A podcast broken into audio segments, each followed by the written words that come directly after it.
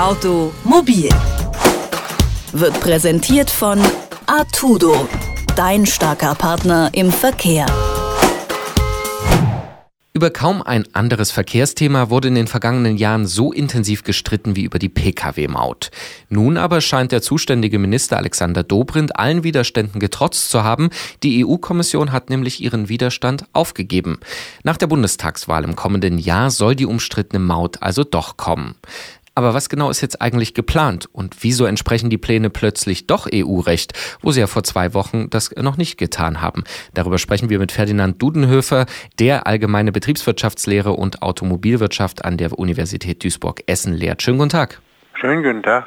Ja, lange Zeit sah es ja so aus, als wäre die Pkw-Maut sowas wie der Zombie der deutschen Politik, irgendwie noch halb am Leben, aber eigentlich schon tot. Und jetzt auf einmal diese Mitteilung, die EU gibt ihre Widerstände auf. Warum eigentlich? Das war sehr überraschend, genau vor dem äh, Parteitag der CSU. Also offensichtlich hat man da eine schwache EU, einen schwachen EU-Präsident Juncker nochmal im Gespräch überzeugt oder auf gut Deutsch unter Druck gesetzt, äh, dass äh, es sehr ungünstig wäre für die EU, wenn man dieses Projekt von Bayern von Seehofer eigentlich und Dobrindt nicht durchgehen lassen würde, wenn man es abschießen würde. Und deshalb hat man versucht, Anpassungen zu finden, wie zum Beispiel die Maut so zu bemessen, dass sie dann mit unterschiedlichen äh, Umweltverträglichkeiten der Fahrzeuge vereinbarer wird. Mhm. So ein paar andere kleine Kompromisse hat man eben auch ausgehandelt, wie etwa die Tagesvignetten für Pendler. Aber das Grundproblem, dass Ausländer gegenüber Deutschen hier benachteiligt werden, hat sich doch eigentlich nicht geändert, oder? Das Grundproblem hat sich eigentlich nicht geändert. Man stellt es jetzt nur in dem neuen Licht dar. Ich denke, das ist das Ergebnis einer äußerst schwachen EU-Kommission, die ja äh, in den letzten Monaten und fast schon Jahren gezeigt hat, dass Europa eher auseinanderfällt und vielleicht war das ein Rettungsversuch, um sowas nochmal zusammenzuschmieden und da keinen Protest durchzuführen. Mhm. Am Ende rettet vor allem das Ansehen von Alexander Dobrindt, zumindest wenn es durchgeht. Ein ja mantrahaft wiederholte Formel war, es wird keine Mehrbelastung durch die Maut geben. Der ADAC aber wiederum, der warnt vor steigenden Kosten für die Autofahrer durch so eine Mautregelung. Was stimmt denn nun? Gut, der ADAC, der weiß ja gar nichts. Der spekuliert durch die Gegend. Nach meiner Einschätzung wird es Dobrindt äh, jetzt äh, in der letzten Etappe nicht zum Scheitern kommen lassen. Das heißt, man wird so lange hin und her rechnen, bis man alle deutschen Autofahrer nicht schlechter gestellt hat und einige vielleicht sogar besser gestellt hat.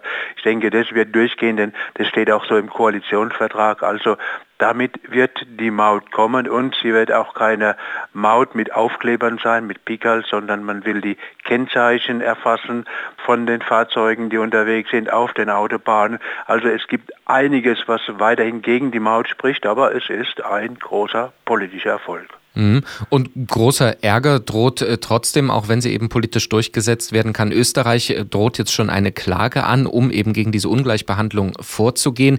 Kann es auch sein, dass selbst wenn sie kommt, es eben am Ende eine Jahre- oder jahrzehntelange Rechtsstreitkaskade in Europa geben wird um diese Mautregelung? Es kann sehr gut sein, dass dann geklagt wird vor dem Europäischen Gerichtshof. Es kann sehr gut sein, dass andere Länder wie zum Beispiel die Holländer ebenfalls äh, eine Maut einführen werden.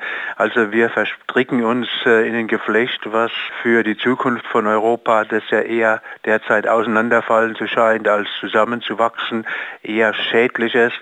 Wir bräuchten eine Maut. Eine Maut ist im Prinzip eine gute Sache, wenn sie anders dargestellt wird.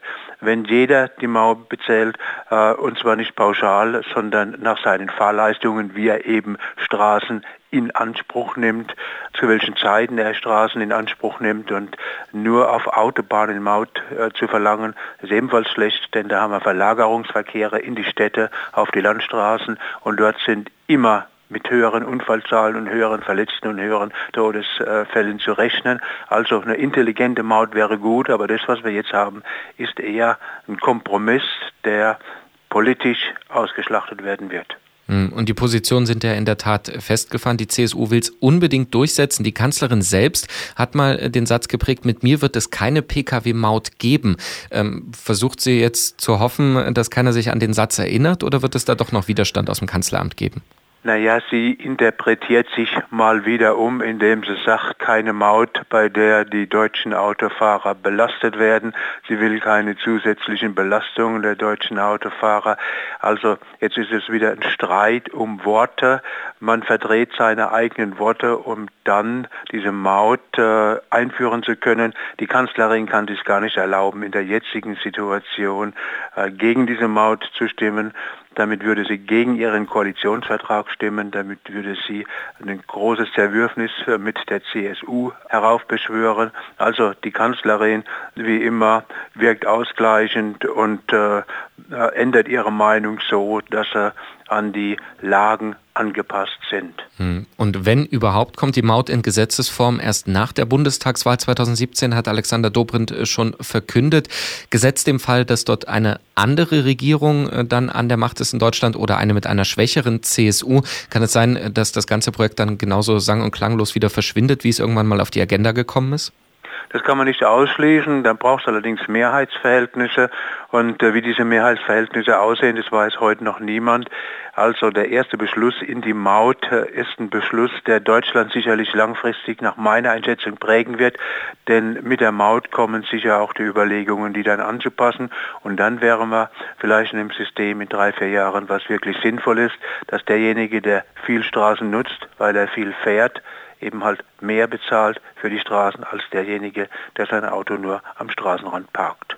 Die Pkw-Maut in Deutschland kommt oder zumindest vielleicht, äh, zumindest mit Ausnahmen. So ganz klar ist das noch nicht und die einzelnen Punkte haben wir mal besprochen äh, mit Ferdinand Dudenhöfer und ich sage vielen Dank für das Gespräch. Ich bedanke mich. Automobil wird präsentiert von Artudo dein starker Partner im Verkehr.